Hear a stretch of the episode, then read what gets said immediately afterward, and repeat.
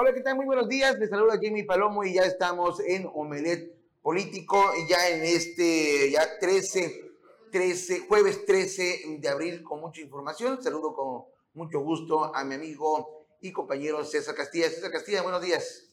¿Qué tal, Jimmy? Buenos días, buenos días a usted que ya está aquí con nosotros. Tenemos mucha información para compartirle seguimiento de lo que ocurrió el día de ayer eh, ahí en la Conagua. Eh, si, te parece, Jimmy, arrancamos ya con, de lleno ya con toda la información que tenemos para este jueves, ya 13 de abril de 2023, donde pues se logró ya, eh, bueno, el día de ayer vamos a iniciar desde el principio, el día de ayer la trabajadores, alrededor de 70 trabajadores de la Conagua, pues se manifestaron eh, debido a que pues aseguran que no se les estaba cumpliendo con diversas eh, peticiones de esto desde el 2011, entre ellas eh, condiciones de trabajo, así como también 250 plazas que no se habían este, liberado. Y el día de ayer también nos daba cuenta el secretario general de, de, los trabajadores de aquí de la zona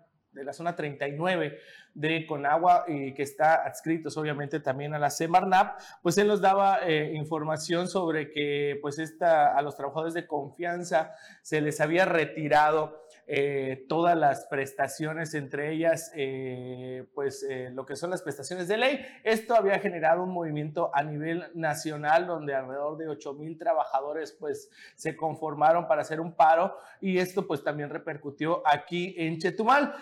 ya ayer por la tarde en una reunión a nivel nacional con la dirigencia estatal en oficinas centrales pues se llegaron a unos acuerdos que aquí tengo y se los voy a dar a conocer. Entre los acuerdos que se, que se llevaron fue ya la contratación de 50 trabajadores eventuales que estaban pendientes desde el año pasado y la basificación de un número similar, estamos hablando de 50 más. De igual modo, se dará seguimiento a los cambios de adscripción para interesados en permutar a otras instituciones. ¿A qué se refiere esto? Eh, el secretario general nos daba, eh, nos explicaba que había varios trabajadores que habían eh, tenido mejores estudios, habían iniciado pues en esta, en esta dependencia en un nivel más bajo y obviamente por sus estudios ya tenían la, la posibilidad de eh, pues, obviamente obtener mejor remuneración, pero pues esto no se había podido concretar. Eh, eh, y también ya el próximo miércoles 19 de abril se emitirá pues lo que es ya la convocatoria para los Juegos Deportivos y Culturales, una de, también de las tantas peticiones que tenían estos trabajadores, donde también se les va a entregar sus respectivos apoyos y kits inclusive de ediciones pues ya que se habían suspendido, que era una de las, de, las situaciones que también les estaban mencionando. También en breve se hará entrega de los uniformes y prendas de trabajo no aportados del año pasado, los apoyos para los lentes, también una de las tantas eh, peticiones que serán liberados ya en breve. Las presentaciones para el personal de base ya no quedarán interrumpidas las prestaciones. Esto eh, el personal de base, pero pues también el asunto está con las el personal de confianza. Eh, también el dirigente de este sindicato pues hará recorridos por las eh, representaciones estatales para constatar que las condiciones que se están dando a nivel nacional pues también se repliquen en todos los estados. esto con base a lo que pasa en la Conagua. Sin embargo, el día de hoy eh, tuve la oportunidad también de platicar con el secretario general eh, de esta, de esta agrupación, bueno, de esta agrupación de trabajadores de la zona sur de Quintana Roo y nos mencionaba que ya se logró solventar una, un, paro, ¿no? Lo que es el paro con los trabajadores de la Conagua. Sin embargo, también hay otro tema importantísimo en esta temporada de incendios, donde trabajadores de la CONAFOR están prestando sus servicios sin las eh, condiciones, eh, pues que puedan cuidar de manera eh, correcta su integridad física. No tienen los aditamentos necesarios, los vehículos están deteriorados, así como también otros, otras peticiones que ya habían sido eh, eh, asentadas por escrito con las autoridades de la CONAFOR y de la Semarnap, pero que no se están cumpliendo. Y más ahora en una etapa crítica de incendios forestales en Quintana Roo, donde hasta el momento tenemos cinco incendios forestales que están activos. Ya hay una afectación de alrededor de 15 hectáreas y esto, eh, pues así están trabajando los, estos empleados de la CONAFOR mencionaron de que posiblemente la próxima semana se inicie también un eh, movimiento de protesta, ya que están siendo lo más profesionales posible y están trabajando, están combatiendo los incendios, pero no tienen los aditamentos necesarios para poder pues eh, realizar su labor de manera eh, como se debe de hacer. ¿no? Entonces aquí ya se apagó un, un, este, en un paro, pero todavía está latente en la CONAFOR la próxima semana. Entonces, se esperan posibles eh, manifestaciones por parte de personal de la CONAFOR, también eh, exigiendo equipo, que ya, ya nos encontramos prácticamente en la temporada de incendios, no tienen eh, ahora sí el, equipamiento adecuado para hacerle frente a estos incendios. Vamos a estar muy pendientes y, y esto se deriva ante el abandono de las autoridades o de los titulares de estas dependencias federales, que bueno, pues prácticamente dicen, pues no va a pasar nada, vamos a desviar o como se dice, a desaparecer recursos y cuando realmente se necesitan estos recursos, pues prácticamente ya no hay y no buscan la manera de cómo solucionar el problema y es donde vienen las manifestaciones porque los trabajadores pues exigen equipo y buenas condiciones laborales. Vamos a estar muy pendientes la próxima semana, César, con este tema de, de estos empleados de la CONAFOR que pues, posiblemente se pueden ir a paro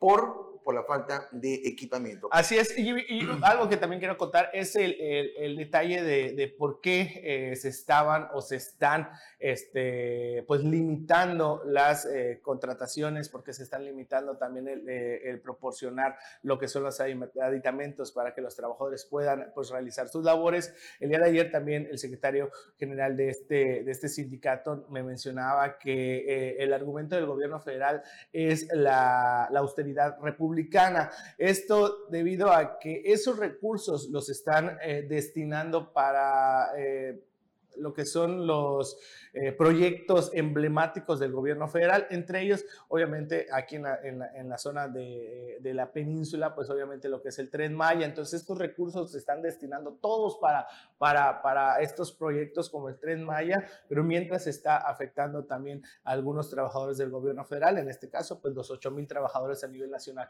de la CONAFOR. Y hablando ya de, del tren Maya, el día de ayer eh, estuvo circulando información eh, en, en, la el Estado y también parte de la península sobre la eh, manifestación de trabajadores del tren Maya que se manifestaron el día de ayer eh, en la carretera Escárcega, eh, Chetumal Escárcega, debido a que aseguran que hay malos tratos por parte del personal del ejército mexicano, de la Sedena, que los tienen pues obviamente bajo unas eh, condiciones laborales pues que no son las adecuadas según ellos. Ante esta situación pues los trabajadores ahí como vemos se manifestaron en las carreteras, bloquearon por tiempo, por... Por, algunas, algunas, horas, eh, bueno, se manifestaron trabajadores del Tren Maya por malos tratos de soldados, cansados de los malos tratos que a diario viven por parte de militares que están encargados del tramo de Centenario. Trabajadores del Tren Maya han decidido manifestarse,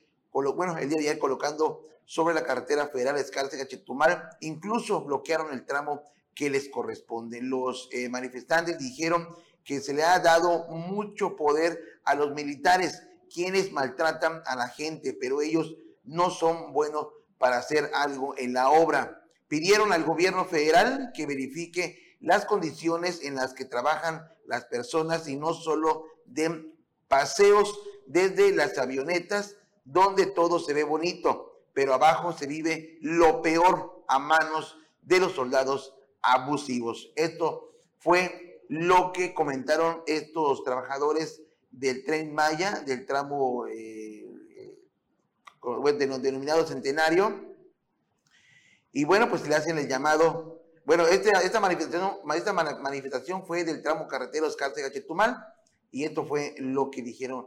Le piden al gobierno federal o al encargado de esta obra que no únicamente estén dando sobrevuelo, donde se ve bonito cómo están laborando, cómo está quedando este tren Maya, sino de que realicen una inspección y le pregunten a los empleados cómo está la situación laboral en este tramo y ahí van a saber cómo, cómo tratan estos militares. En su, en su defensa, eh, hay que mencionarlo también, Jimmy, en su defensa, la Secretaría de Defensa Nacional, eh, o la Sedena, o también el Ejército Mexicano, pues aseguran de que pues ellos tienen una, una formación que en su momento para personas eh, civiles no es eh, de, del agrado. ¿Por qué? Por la disciplina, por la manera de acatar instrucciones, eh, cumplir instrucciones. se menciona en el ejército, se hace, se, se, cumple una, una instrucción sin empujar y sin hacer ningún tipo de gesto. Esta es una de las partes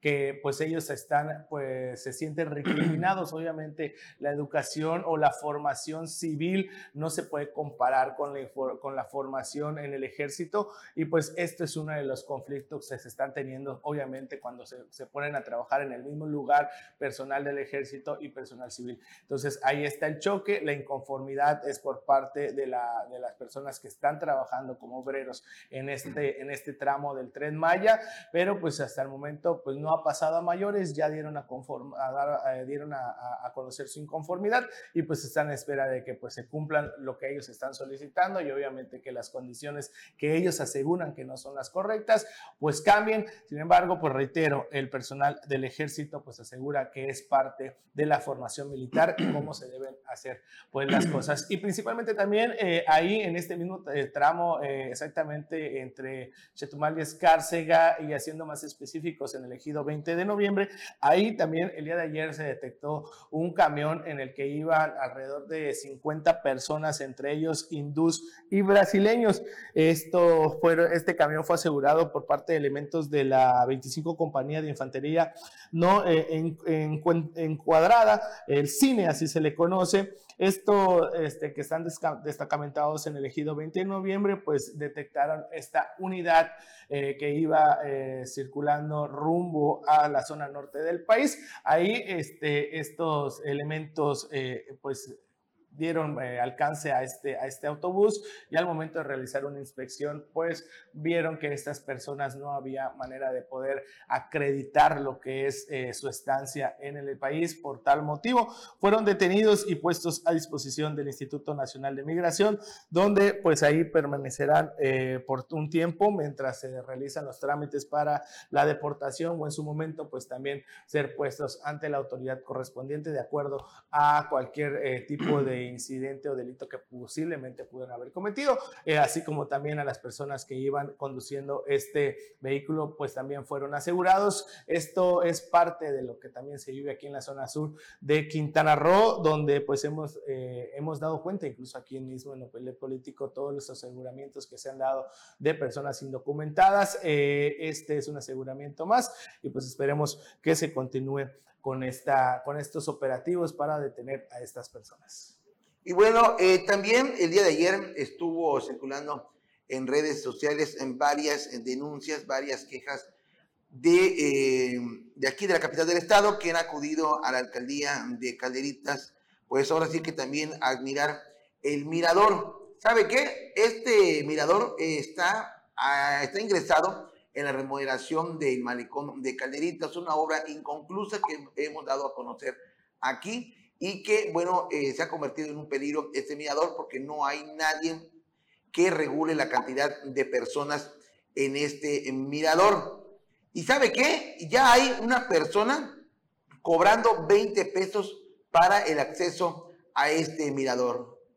Hemos preguntado a las autoridades, dice que no puede haber nadie cobrando el ingreso a este mirador, no puede haber nadie vigilando eh, la gran cantidad que sube porque es una obra inconclusa. En esta imagen que estamos viendo es una denuncia de una ciudadana que hizo. Hoy quiero contar mi mala experiencia. Yo veo que muchos comparten y recomiendan visitar Calderitas, Quintana Roo, pero vaya sorpresa que me llevé al querer subir al mirador que estaba un señor de playera azul con chaleco preventivo cobrando una cuota de 20 pesos por persona y bueno, pues esto está mal porque es una obra inconclusa, por eso no hay nadie que verifique y regule la cantidad de personas que pueden ingresar a este mirador, porque, reiteramos, es una obra inconclusa. Vamos a preguntarle en este caso al Ayuntamiento de Tompe Blanco si ellos dieron la autorización de que esta persona que vemos en pantalla del lado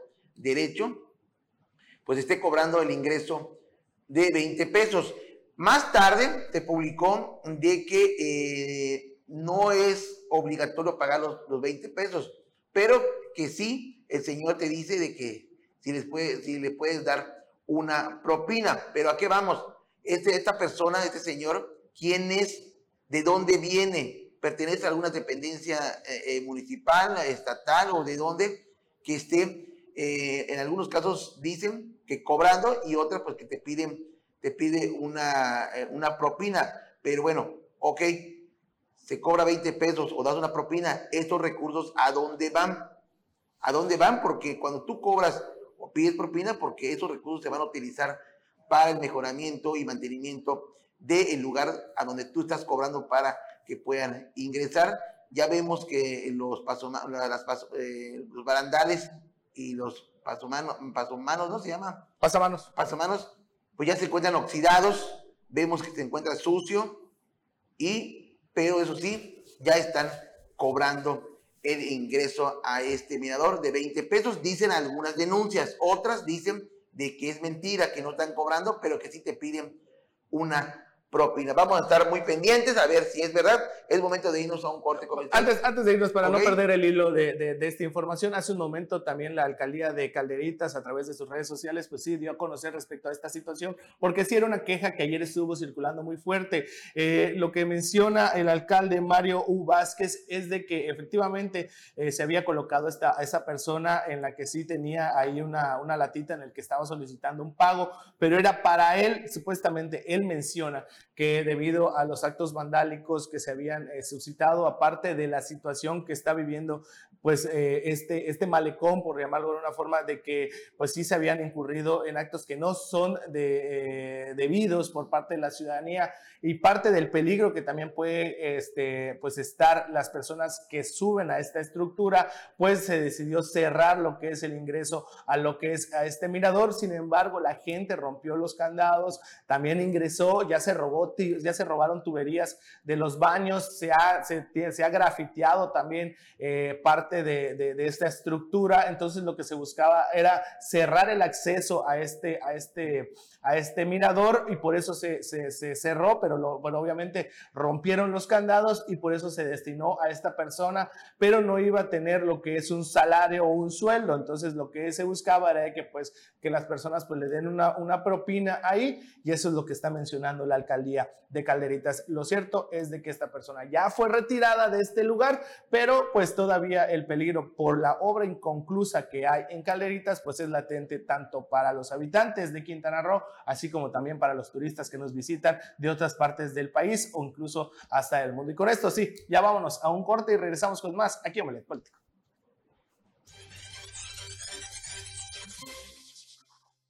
Y bueno, ya estamos de nueva cuenta en Omelet Político, ya contamos con la presencia del profesor de la información, Anuar Moguel, buenos días.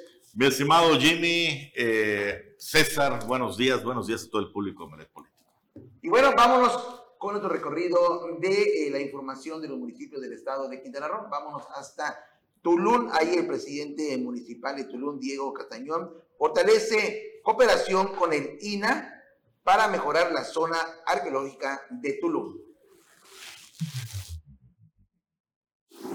La infraestructura y servicios de la zona arqueológica de Tulum será mejorada este año a fin de que la ciudad amurallada esté lista para atender a más visitantes una vez que entre operación el Tren Maya. El presidente municipal de Tulum, Diego Castañón Trejo, informó que luego de cuatro décadas de no aplicarse recursos en la zona, a la zona arqueológica se destinarán finalmente recursos de mejor y mantenimiento de los 73 monumentos que alberga. Los recursos que se aplican serán del programa Promesa, que tuvo bien a crear el gobierno de nuestro presidente Andrés Manuel López Obrador para la preservación de los recintos prehispánicos del país y cuyo salvamento en Quintana Roo lidera nuestra gobernadora Mara Lezama Espinosa, expresó el municipio.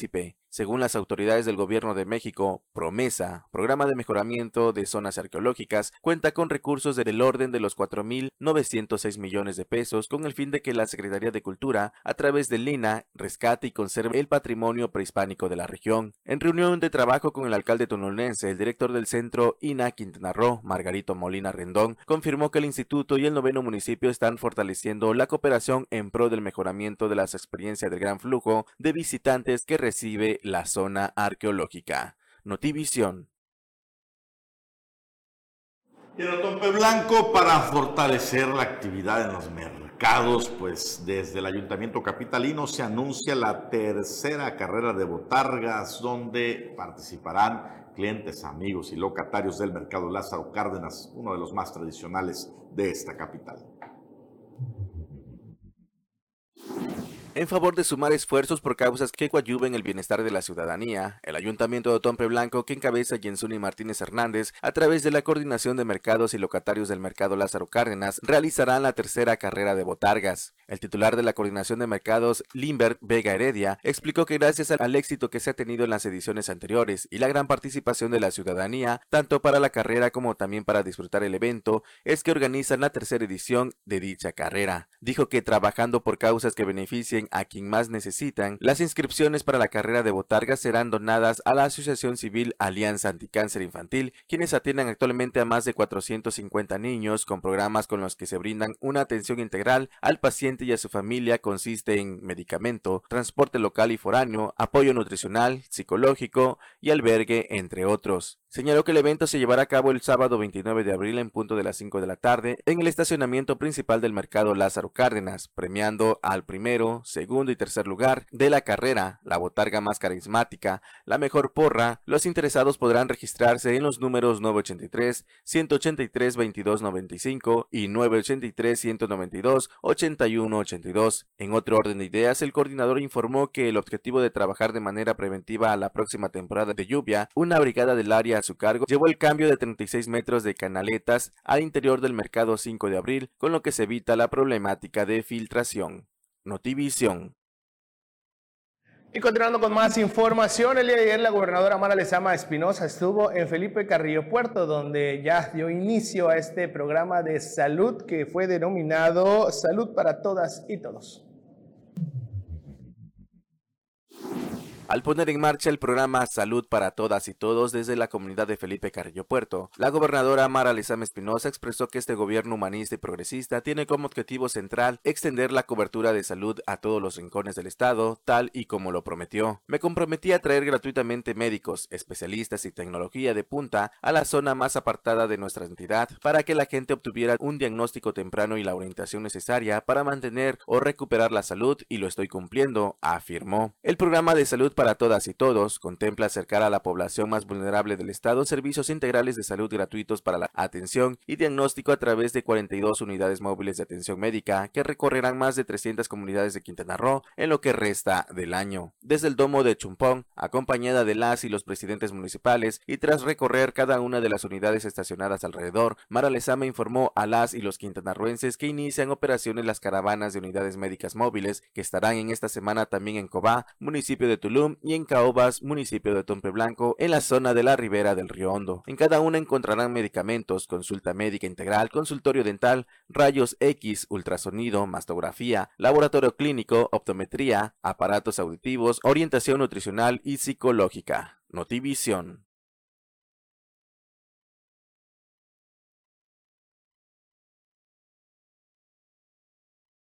Y bueno, también tenemos información de la eh, senadora de Morena por el estado de Quintana Roo, Maribel Villegas, avala Maribel Villegas creación del Código Nacional de Procedimientos Civiles y Familiares en favor del acceso a la justicia. Por unanimidad y con 114 votos a favor, se aprobó en lo general y en lo particular la creación del Código Nacional de Procedimientos Civiles y Familiares con la finalidad de establecer una regulación procesal civil y familiar con base a los derechos humanos, lo que acercará a las familias al acceso a la justicia del país. El Código Nacional de Procedimientos Civiles y Familiares busca homologar los procedimientos a nivel nacional para fortalecer, unificar y agilizar el sistema de impartición de justicia en México, brindar a la ciudadanía seguridad y certidumbre jurídica en los procedimientos del orden civil y familiar, privilegiando la forma oral, medios digitales y un efectivo acceso a la justicia, con respeto a los derechos humanos y protección a las personas en situación vulnerable durante los procesos. La senadora de Morena por Quintana Roo manifestó su voto a favor en esta iniciativa, que es histórica para el país, pues ahora se garantiza que los procesos jurídicos en materia civil y familiar se generalicen en todos los estados de la República, reduciendo así la corrupción y la impunidad.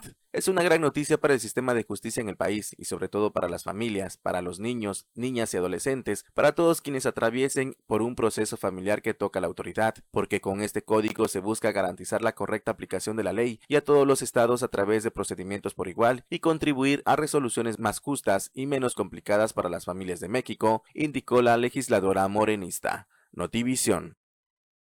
Y en Cancún, la presidenta municipal Ana Pati Peralta de la Peña convivió y escuchó directamente las demandas de la población, de los vecinos de la Supermanzana 103, hasta donde se realizó la jornada Cancún nos une. Estas jornadas que ya son parte del sello de su administración para atención a la ciudadanía. Vámonos con la información.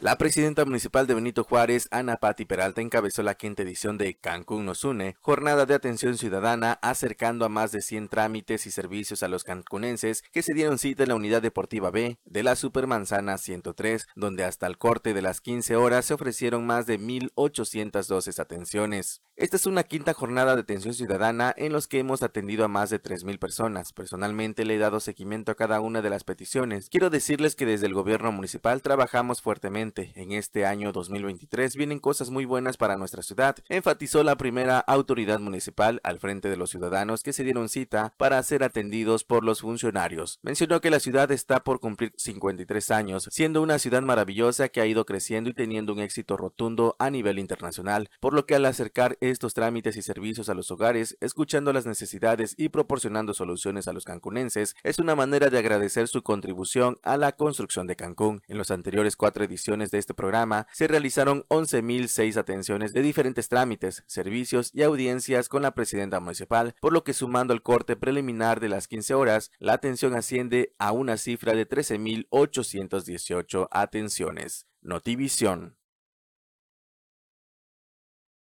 Bueno, es momento de irnos a un corte comercial y regresamos con mucha información aquí a Omelet Político. Bueno, hemos regresado a Omelet Político. Ahora vámonos hasta el municipio de Solidaridad. Exitoso juego entre Tigres de Quintana Roo y Piratas de Campeche.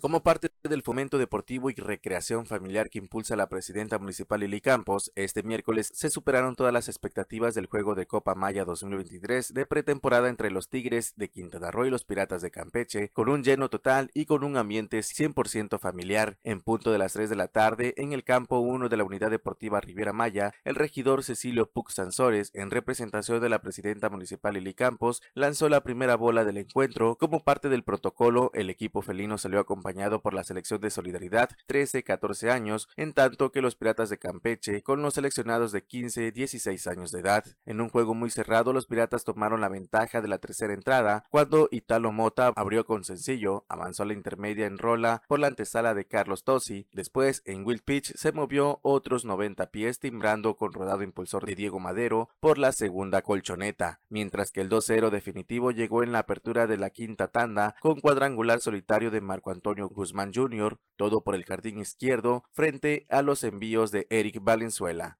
Notivisión.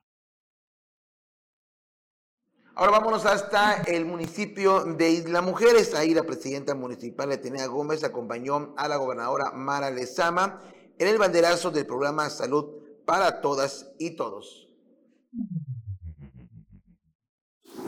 En una suma de esfuerzo y trabajo conjunto, la presidenta municipal de Isla Mujeres, Atenea Gómez Recalde, acompañó a la gobernadora Mara Lezama Espinosa en el banderazo de inicio del programa Salud para Todas y Todos en la comunidad de Chumpún, en Felipe Carrillo Puerto. Ahí la alcaldesa felicitó a la gobernadora por su imparable labor de acercar los servicios médicos de manera oportuna en las comunidades en donde más se requieren para generar bienestar compartido, como lo establece el nuevo Acuerdo por el Bienestar y Desarrollo de Quintana Roo, al que se suma el municipio de Isla Mujeres. Por lo anterior, Atenea Gómez Ricalde expresó su beneplácito y refrendó su compromiso de trabajar de la mano junto a la gobernadora de Quintana Roo en la construcción de un Estado humanista y progresista en el que los servicios de salud estén al alcance para todos. Felicito a la gobernadora por su gran esfuerzo que ahora se refleja en una realidad, lo que se logró gracias a su liderazgo al ser el tiempo de las mujeres, comentó. Asimismo, y ante la importancia de generar bienestar y justicia social, acortando las brechas de desigualdad, Atenea Gómez dio a conocer que pronto llegará este servicio médico a Isla Mujeres para atender a la población más vulnerable que lo requiera. Notivisión. En otros temas que hemos estado platicando esta semana, después de recibir denuncias de varios ciudadanos que iban a tratar de emplacar un carro nuevo y que les querían cobrar la tenencia con todos los pesos que esto representa, argumentando que no haya subsidio, pues bueno, eh, ya se le llevó el tema a la máxima autoridad de este estado, la máxima autoridad política, directamente a la gobernadora Mara Lezama, quien dijo que no, que efectivamente se tenía que respetar el subsidio. Y ojo con esto, la información que dio es que los ciudadanos vayan, si están dentro de los 30 días la compra de su vehículo, no le deben cobrar ni un peso de tenencia y que si algún funcionario insiste, pues que amablemente le pidan su nombre y lo reporten ante los números de, gobierno o directamente con nosotros si se lo hacemos Así Es. Ese fue el compromiso porque señala que sí hubo al parecer por ahí un tema de un, tecnicismo, un convenio que, que no, no se había firmado y no se había ajustado, pero en lugar de decirle a la gente, ¿sabe qué? En estos momentos no se puede, pero en dos o tres días ya le va a poder emplacar. Le decían, no, tiene que pagar la tenencia por instrucciones. Entonces ya esto fue una pasada desde lanza de lo que le enteramos a la gobernadora y dijo que no, que nadie que esté obviamente en orden, eh, ojo con esto, es decir, carro nuevo que no tenga más de 30 días de haberse facturado, tiene el 100% de subsidio de tenencia. Ok. Si no cumple con esas condiciones, pues ya te van a cobrar. A cobrar. Por eso, entonces, si usted adquiere un vehículo, inmediatamente vaya a solicitar su emplacamiento, no espere que pase más de 30 días porque si no, no le van a respetar prácticamente este apoyo y le respeten este subsidio y no le cobren la tenencia. Y, y, hablando de eso, una recomendación de, de otro amigo televidente que comentó lo siguiente, ojo, si compras tu auto, pero a veces lo quieres en un color específico, hay agencias que te lo facturan hoy, pero te lo entregan en tres semanas o en un mes. Si te lo facturan hoy y te entregan el vehículo dentro de un mes, ya valiste. Cuando vayas a ir a emplacar, la fecha va a decir, oiga, lo compró tal, pero me lo acaban de entregar, pero su factura dice que fue hace un mes. Entonces, para que ustedes estén conscientes de ese tema, cuando compren un vehículo nuevo, son 30 días nada más en los que se respeta el subsidio. Entonces, lo mejor es, primero pide tu, tu carro, espera que llegue. Que te lo facturen en cuando te lo vayan a entregar. Para que te puedan respetar ahora sí que este subsidio. Y bueno, eh, Anuar, bueno, eh, hay información en redes sociales donde dice que los diputados del, del PRI, PAN, Movimiento Ciudadano, uno del PT y uno sin partido, opositores al bloqueo mayoritario que componen Morena y en el Partido Verde Ecologista de México, entregaron una solicitud para que la décima, décimo séptima legislatura del Congreso del Estado de Quintana Roo eh, emita un extorto al gobierno del Estado para que no promocione a sus partidos mediante el uso de recursos públicos. Esto estamos hablando de este programa de Mujer es Este tema está bien interesante. A ver si ponemos las fotos de los gatos pardos, por favor, ahí en el Congreso. Ahí, está. Este es el bloque que, que ya se señalan algunos medios como el bloque opositor a Morena. Pero llama la atención porque Hay integrantes opositores a Morena solo son eh, Candy Ayuso, del PRI, Maritza Basurto, de MC, y Cintia Millán, del PAN. La señora de en medio se llama Alicia Tapia, ella es del PT, es de la 4T. Igual que Hugo Alday es del PT, es de la 4T. Y Julián Recalde sin partido, pero él se ha dicho que es de la 4T. Pero todavía ayer Hugo Alday salió a decir de que es mentira, que no va no va a haber una ruptura entre, Morena y, No, eh, yo, es que yo no lo llamaría un bloque opositor, lo llamaría un bloque así como que rebeldón, ¿no? Ajá. Como que están queriendo decir, a ver, nosotros, al menos es lo que yo percibo de Julián Ricardo, Alicia Tapi y Hugo Alday, somos de la 4T, pero somos la voz crítica eh, de la 4T. y ya se unieron con los opositores. ¿Y será que no de no le cumplieron a estos tres diputados con algo. ¿O será que quieran presionar? Es que todo se da desde la iniciativa, bueno, o de la solicitud que hace Hugo Alday de que llamen a comparecer al fiscal para que también dé información sobre eh, el tema del abigiato. Esto, eh, lo que él solicitaba es saber cuántas denuncias se habían eh, eh, pues ya solucionado respecto a este tema de robo de ganado, así como también saber cuántos peritos especializados en el tema del abigiato hay en la fiscalía y saber pues los, los, los resultados que se daban respecto a este tema. ¿Por qué? Porque él aseguraba que había varios eh, pues, productores ganaderos que se estaban quejando de esta situación, que el abigiato iba en incremento en la zona, de, zona sur de Quintana Roo y también eh, prácticamente en todo el estado. Entonces él solicitaba esto cuando hace esa solicitud, pues se lleva la sorpresa que hasta los que están en su coalición, a la gente que supuestamente, o los diputados más bien que deberían de apoyarlo, pues todos dicen, no, pues Nanay no, no se va a hacer la Pero solicitud. aquí a, lo que vamos es de que ya eh, le están eh, al Congreso eh, de que, dejen, de, de que dejen de estar promocionando sus partidos con recursos y con, el, con es, esos recursos a ver. Obviamente es una iniciativa, quién sabe, no creo que vaya a pasar. Claro, ¿no? claro. Y, y, y, va, pero es la parte, munición. y es parte del show. Ojo, esto, la munición va dirigida a Pablo Bustamante, el secretario de Bienestar, como responsable. No sé si tienen imagen de las tarjetas, y es que las tarjetas que están entregando vienen en color guinda y verde. Entonces, por eso señalan que es eh, el promoción Así es, eh, eh, por su parte, eh, la diputada del PAN, Cintia Millán Estrella, explicó que la solicitud del exhorto es a raíz de los señalamientos hechos contra la gobernadora Mara Lezama y el secretario del Bienestar Pablo Bustamante Bernal de utilizar el programa Mujer es Vida para, para posicionar el Partido Verde mediante la entrega de tarjetas de dicho color y tiene un tucán impreso. No solo el Partido Verde, hay también tarjetas guindas, por eso es a sus partidos. Okay. Creo que el exhorto iba dirigido hacia Pablo Bustamante, pero sí le roza y le pega directamente al gobierno estatal de Mara Lezama, sobre todo porque en el Tribunal Electoral también hay una eh, denuncia que puso Leobardo Rojas, que es uno de los tres perredistas que quedan en el Estado, eh, es líder de, de este pequeño club de, que antes era un partido, contra la gobernadora y contra Pablo Bustamante por los mismos temas. Lo curioso es que se hayan subido a este exhorto Hugo Alday, Alicia Tapia y Julián Ricalde, que son miembros, dicen ellos, de la coalición de la gobernadora Mara. Entonces, ¿cuál es el juego que están jugando? ¿A qué están jugando con, con esta postura? O sea, o, o están de un lado o no están de un lado, o quieren decir, sí somos de la 4T, pero somos representantes independientes de la población, lo cual es poco común ver en el Congreso del Estado, ¿no? Entonces se va a poner interesante, porque la lógica y el mal pensar nos indica que lo que están haciendo es poniéndole precio a su amor para las elecciones que vienen. Es decir, ah, quieren que me calme y que sea institucional, quiero esto. Y como tú, como tú dices, ese exhorto no va a ser inmediatamente, todavía se va a subir a votación. Esta solicitud de exhorto por lo tanto, ser parece analizada. Un, parece por, un golpe mediático. Así es, por la, eh, será analizada por la Comisión de Justicia y posteriormente tendrá que ser votada en el Pleno, aunque las, aunque las legisladoras adelantaron que es muy probable que el bloqueo de Morena y Partido Verde voten en contra no, no de es muy probable, es un hecho. un hecho. Es un hecho y ellos lo saben. Por eso este asunto es más mediático.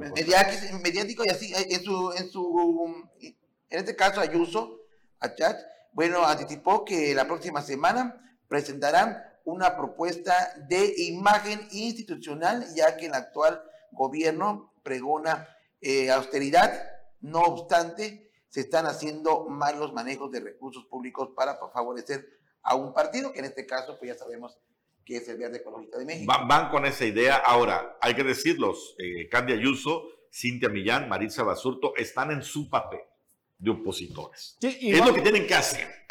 Ahora, lo raro son los otros tres. ¿Los otros tres? Los otros tres. Es, es, pues es lo los otros raro. son, es, ¿Están encanijados? Pues, pues los otros son de, de, la familia que, que están ahorita al, al frente. Así es. Pues como que digas, oye, ven acá, primo, y ¿qué, ¿qué está pasando? ¿Será que son los primos lejanos? Sí, claro que sí. Así es, ese primo en tercer grado que, que te dice, Que- que, que- sí somos primos, pero no tanto, ¿no? No tanto, y, y- estabas en otro estado y, y hubo reunión y ya te estamos conociendo. Bueno, vamos a un corte comercial y regresamos con mucha información aquí a Omelet Político.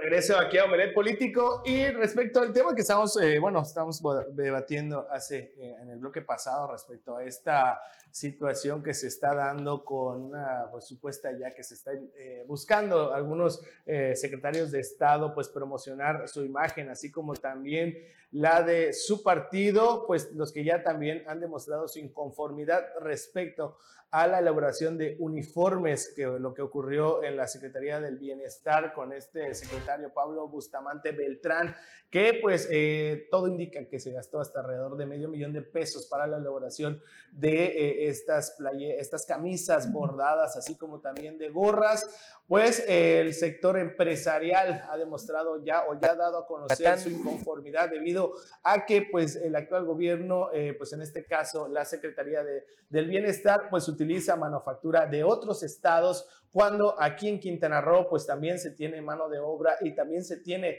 textileros eh, altamente capacitados para poder realizar este tipo de trabajos y lamentan que se sigan cometiendo pues este tipo de acciones como ocurrían en sexenios anteriores o administraciones pasadas, donde ellos mismos mencionan que el cambio aún todavía no se ha dado y pues eh, con secretarios como Pablo Bustamante que ha estado involucrado en infinidad de hechos de corrupción, pues se continúe dando este tipo de situaciones Vamos a ver lo que nos dijo y escuchar también lo que dijo el líder de la Canaco respecto a esta situación que está ocurriendo con este secretario del Bienestar.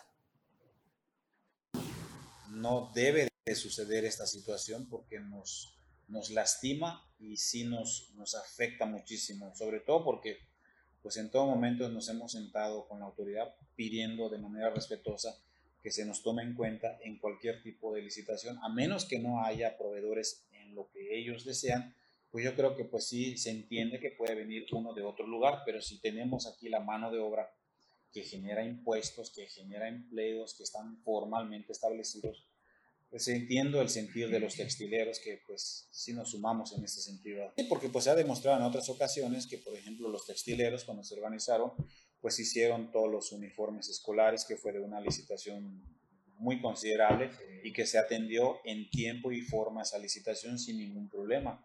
Y se empleó mano de obra de los municipios de Morelos, de Carrillo, de Bacalar y de Otompe Blanco. Entonces, sí creo que no deben de suceder esas situaciones, se debe de beneficiar y en todo momento apoyar al empresariado local, porque pues como te digo, venimos de una pandemia que nos ha golpeado a, todos, nadie ha estado exento de esto, y pues sí demandamos que esto se, ya, nos, ya no vuelva a suceder.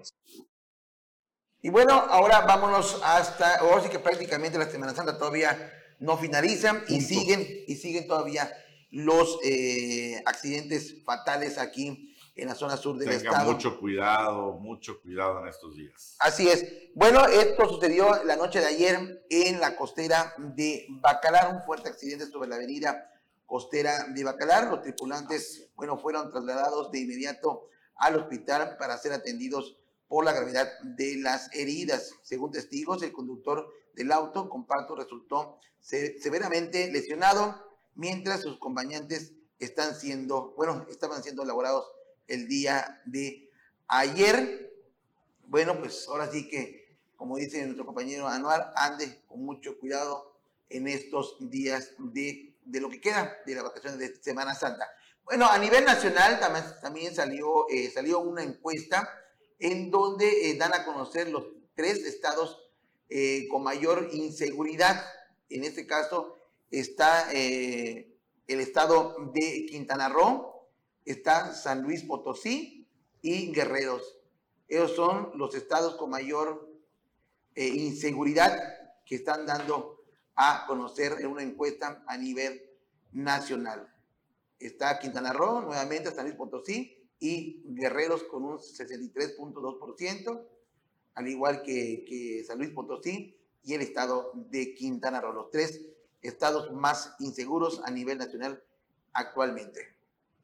Y bueno, también tenemos más información sobre lo que sucedió en Tulum, en donde pues prácticamente mataron a un empresario Sí, en este asunto que tuvo repercusión nacional e internacional justamente por lo que es Tulum como destino turístico, eh, aquí en este tema, hay ya una voz discordante porque eh, la Fiscalía aseguró que uno de, los, de las personas La que perdió la vida, Pública. la Secretaría de Seguridad Pública, era un sicario y pues no, ya levantó la voz la familia diciendo no, era un cliente y además era de un trabajador de servicio, de, ¿no? de, de, de motoservicio.